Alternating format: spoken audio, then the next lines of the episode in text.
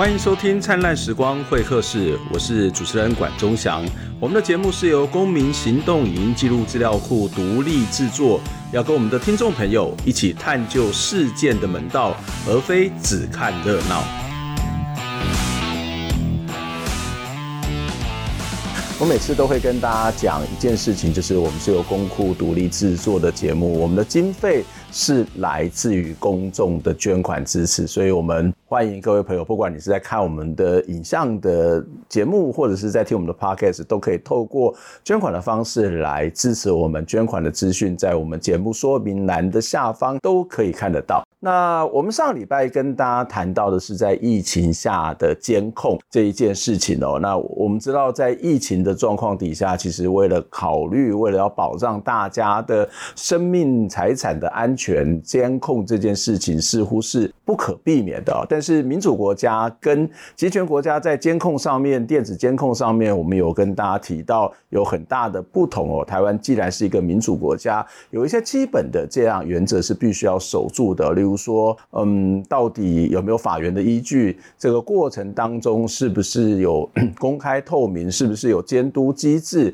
在这个监控的过程里面，是不是有做一些相关隐私权的评估，或者是在这个过程里面，是不是有一些定期的检讨退场的机制？就是。这些资料会不会拿去做别他的使用？这些都必须要有更进一步的这个报告哦。在上礼拜的节目当中，我们也谈到了台权会曾经在去年也发文给卫福部，但是卫福部的回答其实是有点避重就轻。前两天他们又再一次，今年又再发一次文，所以我们也会持续的来跟大家追踪这样的一件事情。那当然，在这个疫情期间，除了一般我们看到的电子监控之外，其实也会。出现人跟人之间的这种监控，那当然我们会因为这个心理的关系、心理的害怕，而会觉得说啊，你这个人是不是确诊，或者是我们可能会提醒他你要去做这个相关的筛检的工作。但是如果是由政府直接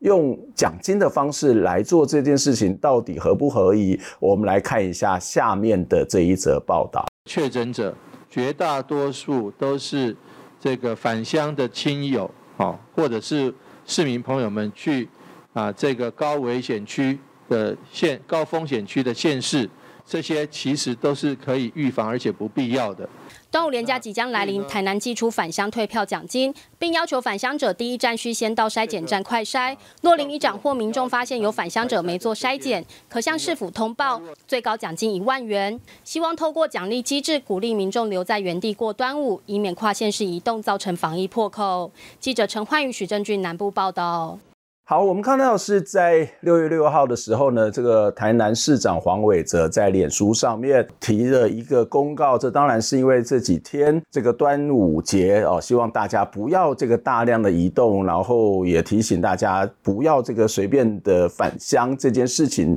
要特别的留意。我想这是一个非常重要的提醒。不过它其中有一段是引起了一个比较大的争议，就是家户联防的部分哦。他在里面告诉大家。一件事情就是他鼓励台南市的邻里，还有市民的邻长、里长，还有市民呢去做一件事情，就是你要去留意通报未筛检的南访呃南返者啊，然后希望他们能够去前往筛检。那如果这个你去通报，然后经过这个快筛是阳性的话，你可以得奖金一千哦。那如果你做的是一个 PCR 得阳性的时候，嗯，奖金是一万。说实在，我看到这样的一则新闻是有点傻眼。好像呃，我想去提醒大家要去做快筛、去做筛检是很正常的。但是筛检得奖金，那这个到底是一个什么样的心态，或者是它会造成一个什么样的一个现象？当然不是只有我在脸书上面对这件事情提出质疑哦，包括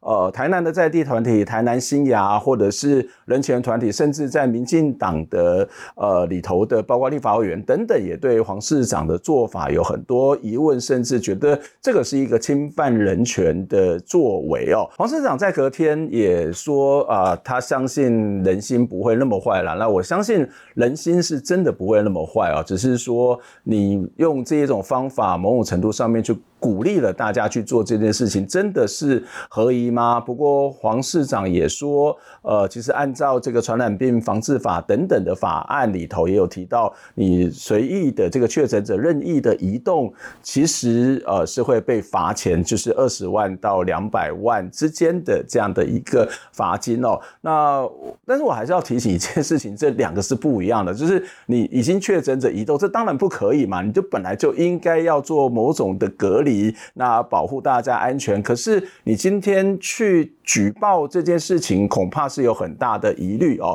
黄市长的这些做法，就让我想到在二零二零年三月的一则新闻哦。中国广西其实也曾经呃希望这个人民去举报，就是说，如果你回到了这个乡镇、这个城镇，如果没有按时的、没有真的去做一些这一种所谓的非法入境，或者是入境之后不实报告，或者是不遵守隔离规定等等的，如果被举报的话，哦，你就一样，这个去举报的一样是有机会得到奖金的哦。呃，我觉得这其实在某种状况底下，其实都是在鼓励人跟人之间的这种监视，可是。呃，我们当然可能会自动自发的对某些人会产生的怀疑，可是政府去鼓励这样的一件事情，可能是一个非常非常不恰当、非常非常糟糕的事情哦。其实它也某种程度反映了政府在相关的措施上面的不足、能量的不足，所以他要人之间去做这一种举报。而这个举报其实，特别是在疫情期间，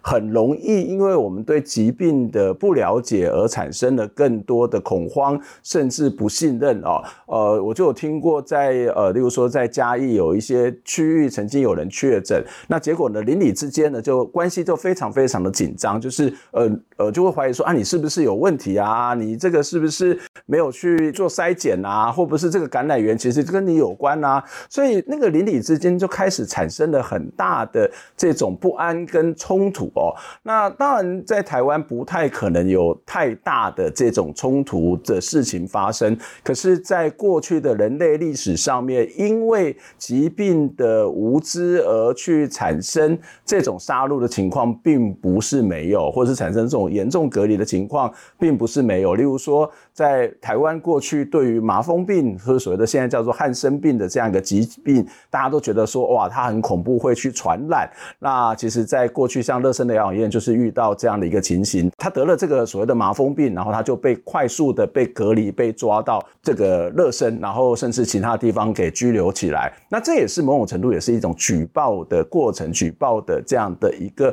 历程哦。那所以，在中国曾经也发生过，在一九五零年代，曾经有一个村子，也是对这个所谓的麻风病，他们有一些的这种恐慌跟恐惧哦，因为当时大家也不了解嘛，哈，所以呢，他就呃，就曾经这个村里面的干部呢，就。有点去诱骗这些麻风病者到一个地方，然后呢，集体的把他们给烧掉，大概有一百一十人因此而死亡。我相信这种事情不会在台湾发生，但是也不会发生那么激烈的这种状况。但是我还是要提醒，这个其实是呃反映了这个政府在这些能量上面的有问题，而用这种方法其实会造成人民跟人民之间的不信任跟恐慌。这绝对不是一个民主社会应该要有的做法，类似的事情不是只有在台南市，在呃苗栗县县长徐耀昌，其实在前几天也做了一个公告，就是要把外籍劳工给隔离起来。我们先来看一下下面的这一段新闻。来看到这苗栗五间这电子化厂烧煞讲有这啊群聚围着的案例，啊这确诊的人数已经达到两百八十二人。即马苗栗县政府要控管移工群聚感染，对着移工是杀出讲袂使出国，对着这建立这有人权协会是来表示讲这是其实。工作人员专心前的各第一，每一个细节拢唔敢凊彩。员工排做当地人量等你快筛，苗栗镇定两难抢，团组军机赶接，经过官府公布，配合着新建寮高地，抢方经过停工三工，我对着四百三十员工以及一百八十个新做的枪箱来全面快筛。外籍劳工有有发现有有感染，所以呢，所以被那个机关组全部都拉到集中检疫去了。那因为考量到时候在这栋楼里面呢。是有本国籍员工跟外籍员工有有工作区域有些重叠，所以呢，全部做一个全全面的快筛。目前苗栗县已经有五间电子厂陆续传出确诊的案例，累计已经有两百八十二人。厂方表示，所请的移工甲警员并不是同一个宿舍，不过拢是同一个生活圈，嘛甲本国籍的员工工作的所在顶塔，因此进行全面快筛。苗栗县府嘛公布八号至邦的快筛结果，筛检三百九十个人，其中有六个人阳性，不过为了要封堵疫情扩散，苗栗县府对着县内移工祭出禁令，一直到八号嘛处理二十一个人违规。台湾人权促进会认为是公然的歧视。我们应该把移工视为我们呃，我跟我们共同生活在一起的呃的大家。呃，我们台湾人怎么做，那移工怎么做就好了，根本不需要去区分移工应该要多做什么。所以想指出，这项禁令，那将医工认为是潜在感染者，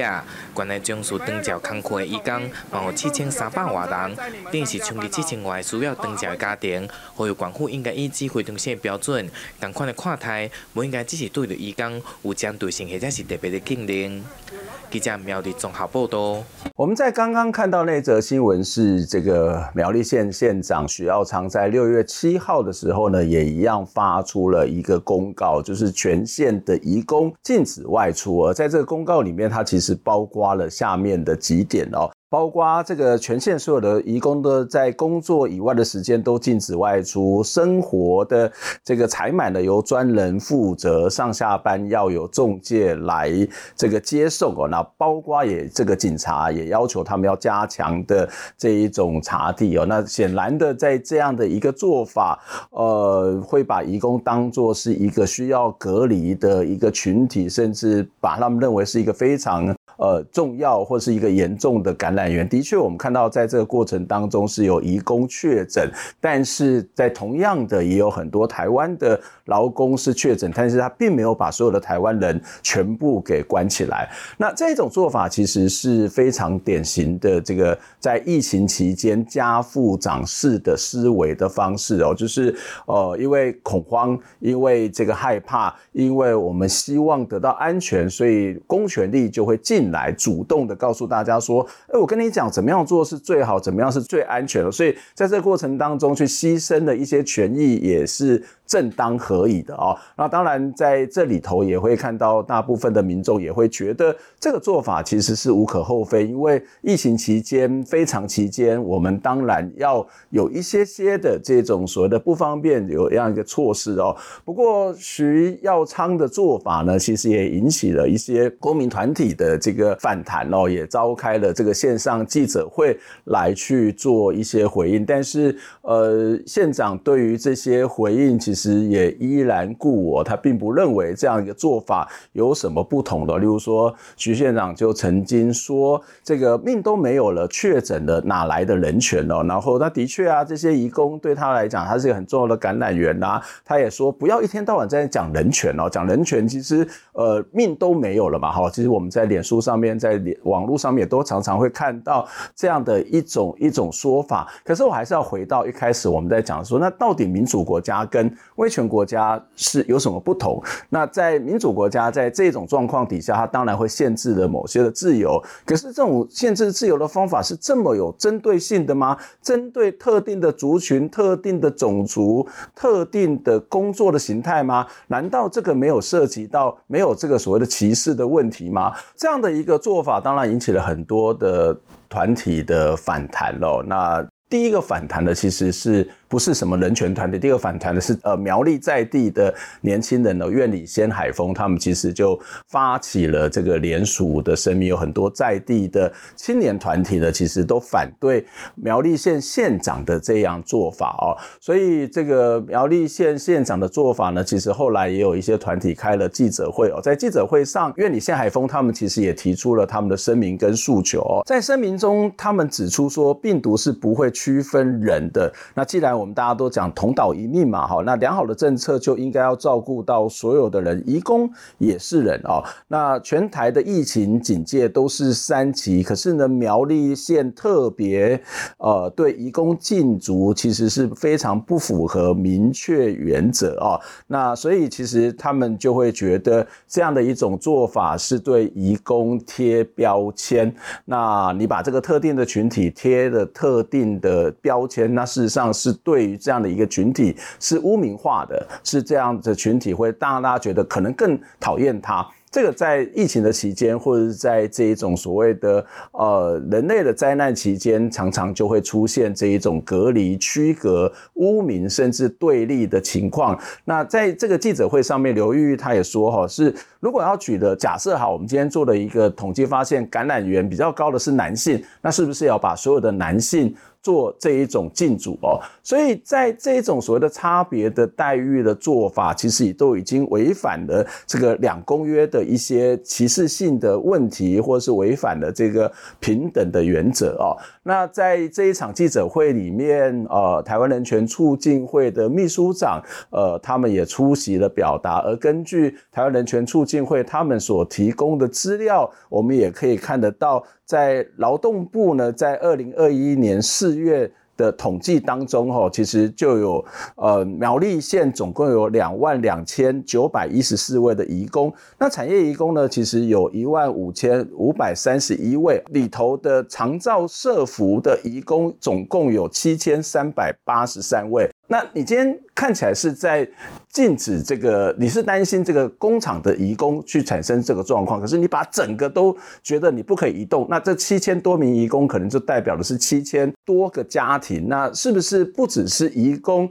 会受到这种歧视性的待遇？对于这些家庭，是不是一样？会产生很大的生活上面的困扰哦，所以这个过程当中，每一个移工都是在照顾我们的家庭，照顾我们的长辈。呃，这一种歧视性的待遇，其实对于不只是歧视人家，而且会对现实上面会产生一些状况，会产生一些困扰哦。那如果我们再把这个问题拉到更长的角度来看，在过去我们就一直在强调场处分离，在一直强调要改善移工的这种所谓的生。生活的环境啊，而在这个疫情爆发到现在也一两年的时间，呃。我们的政府不断告诉我们一件事情：超前部署。可是，移工的生活的环境你部署了吗？移工面临到他可能会群聚感染的问题，你部署了吗？你在这个过程当中，是不是有考虑到移工万一感染的时候该怎么办？这些都没有去考虑，都没有真正的超前部署，而你只是当这个事情发生的时候，那种直觉性的反应，那种歧视性的反应，那种隔离的做法，其实会对这个社会造成很大的伤害。我们的社会对移工的友善是慢慢的在改善，可是你又却造成的不只是人权的侵犯，甚至也会造成这个社会对移工的污名跟恐慌。好，那除了看到这样的一个呃台南跟苗栗的这个疫情的新闻之外呢，另外我们可以看到媒体工作者在一电视也有这个染疫的情形。我们来看一下下面的这一则报道：一电视大楼先前有摄影师在厕所猝死，PCR 检测的结。果出炉是阳性确诊，伊甸市在昨天协调北市府派行动快筛队，为一百六十多位被列在红区的同仁先进行快筛，其中有十一名快筛为阳性的员工。最新消息是 PCR 结果在昨天晚间出炉，十一位都是阴性。台北市内湖的伊电视大楼，七号爆出一名摄影师在厕所猝死，八号 PCR 检测结果为阳性确诊。伊电视紧急协调北市府，九号派行动快筛队设置快筛站，为全体同仁进行快筛。已经造册的一百六十多人，其中有十一人快筛阳性，搭上防疫专车离开。先以他们的红区，也就是说跟这位同事有工作关系的人，还有他工作的楼层，还有工作的那个。呃，建筑，那可能他们有好几栋嘛，那我们先以最红的地方，红区，然后黄区，然后绿区。副市长黄珊珊到场视察，表示采分区快筛，死亡摄影师工作的大楼被列为红区，另一栋则是黄区。黄珊珊坦言，如果红区筛检状况不好，会针对黄区进行筛检。而最新 PCR 检验结果也在九号晚间出炉，十一位全部都是阴性。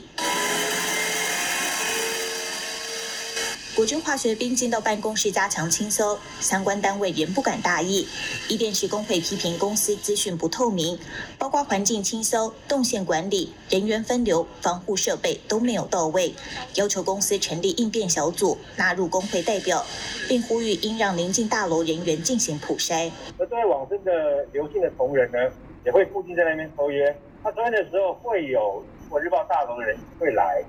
所以呢，你说隔壁的大楼会不会受影响？当然会。这第一个，第二个，他除了在我们公司活动之外，他也会到附近的便利商店去买东西。工会建议 NCC 将电视台列入第四级警戒时仍需出勤的重要基础行业，因此 NCC 应指派专家给予媒体业指引，落实防疫措施。同时，媒体从业人员应纳入疫苗优先施打顺序。记者黄子杰、谢奇文、朱凤柱启称综合报道。我们刚刚看到的那个新闻，其实是伊电视的一些呃同仁的染疫的情况哦。那其实不是只有伊电视有这一种情形，在很多的工作或甚至在其他的传媒也发生过类似的这种情况。不过伊电视的官方至少他还告诉大家这样的一件事情。虽然在相对于很多的公司而言，他们是主动的提出这一种状况，可是他们的工会，伊电视的工会也仍然认为这个资方在这件事情的反应其实是比较慢的啊，就是特别在他们的声明当中也提到，资方没有及时的公告基层同仁、矿列人员呃居家隔离的方式都未能够及时的告知，处理的方式啊不明确。导致基层员工的人心惶惶，这是在他们声明里面对于一电视产生的资方官官方的一些回应。当然，他们的回应也不是只有在对于公司在处理这件事情动作比较慢的这个不满，他们其实还更积极的提到怎么样去解决，或者是怎么样去采取预防的措施。那特别讲到了一件事情，就是在他们的声明的第六点也提到。媒体业呢，应该列入疫苗的施打顺序里头哦。那媒体记者应该要纳入疫苗的优先的这个。接种的对象啊，那因为包括像伊电视的确诊者，包括呃摄影记者、SNG 工作者都有可能哦，这个因为工作而染疫，然后这个记者要去的地方，他也非常非常的广泛，他要接触到的人也很多，而且在一个公司里面，大部分的电视台都是一个密闭的这种所谓的空调系统，而且电视的作业也不太能够是单独一两个人完成，它都是一个团队的作业，所以对于这个媒体工作者。的防护是很重要的哦。那其实根据这个呃，在有一个媒体的观察的组织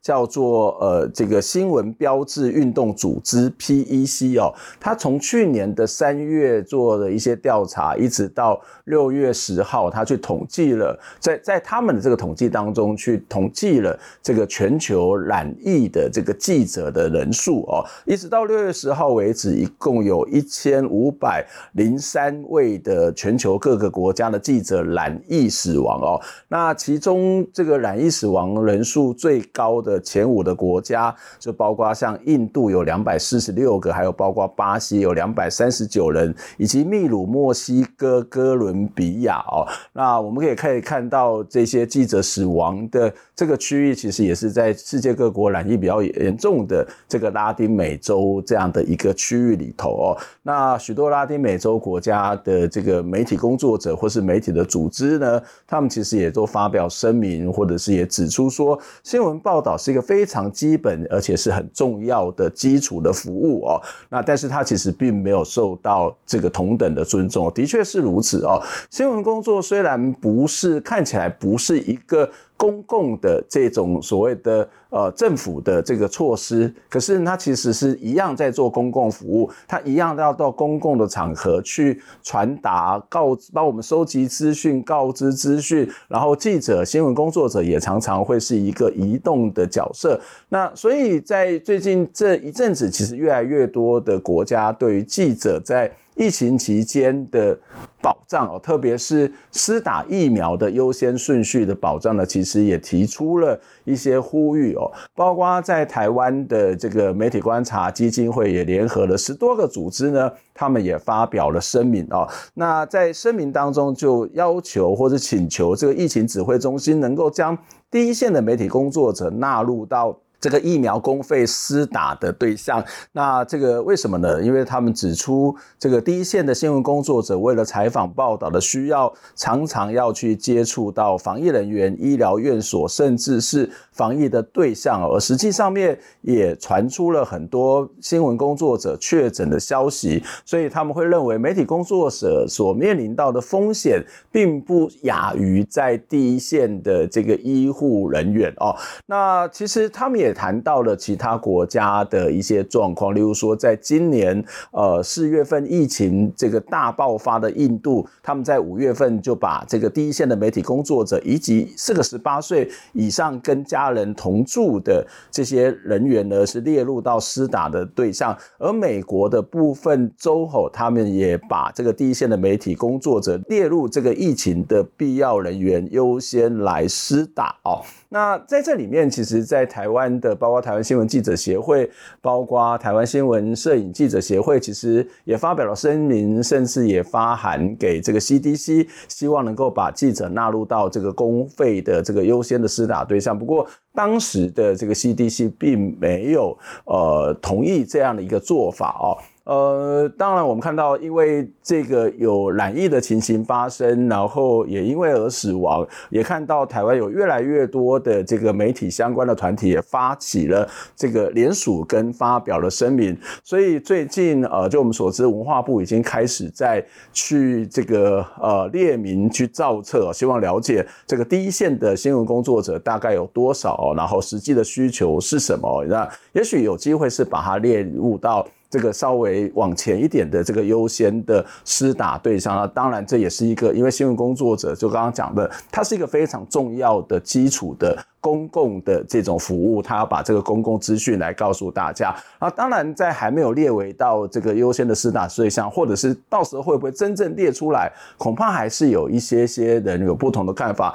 可是我会觉得，至少新闻工作者要好好的保护自己哦。那。另外一个做法，我觉得也许可以提出一些建议，就是说实在的，在这疫情期间，呃，我我会建议我们的这些媒体可以去考虑到。联合采访就是分工的采访的方式，就是呃，你不一定每个媒体都要在同一个地方，然后去报道同样的事情，因为你可能也很难再很深入。可是如果只是一些公共资讯的告知的话，也许呃，这些像卫星电视工会或者是这个报业同业工会的这些组织跟机构呢，可以想想看怎么样去做分工，让新闻工作者不用大量的长期的铺路在这样的一个状况底下。呃，如果我们只是一个比较告知性的，当然，如果你要去做深度采访、做调查报道，可能是另外一回事哦。那我们在网络上面也有看到，有一些朋友会觉得说，新闻工作者何必要这样子做呢？虽然你很重要，但是还有其他的医护人员，很多的长辈也一样很重要。我我相信这的确是如此哦。所以这个。优先顺序是什么？恐怕还是在社会里面会有一些不同的看法。可是讲到疫苗这件事情，就让我不得不想到，呃，台北市发生的这个好心肝诊所的这一件事情哦。你会看到，呃，很多的这些长辈也好，很多的医护人员很好，或者是很多的公共服务业者，包括记者这些公共服务业者，他们其实长期暴露在这样的一个这个危险当中，都。等不到疫苗，或者是没有办法早一点拿到疫苗作为一个优先的施打对象，可是。我们看到有些人竟然把这个目前为止都是一个稀有的这些物资，或者是稀有的救命的防护呢，作为一种公关的工具。我这里并不是要去批评这些打疫苗的人，因为我想每一个人都有他自己的一些状况或是他的需求。可是这个就反映出很重要一个问题，就是到底是谁在主张这件事情？为什么这些事情会变成是诶这些特定的人他可以有这样的一个施打疫苗，在政治上面它。就是一种礼物的交换，这就是一种所谓的公关。但是把这种稀有资源、这些救命的东东西当做是自己的组织的公关、私人的公关，说实在的，是非常不可取的。以上是我们这礼拜的这个灿烂时光会客室，是我们特别帮大家整理在呃这个跟疫情有关的人权的新闻上面。那下礼拜我们会继续跟大家讨论相关的议题，下礼拜再会，拜拜。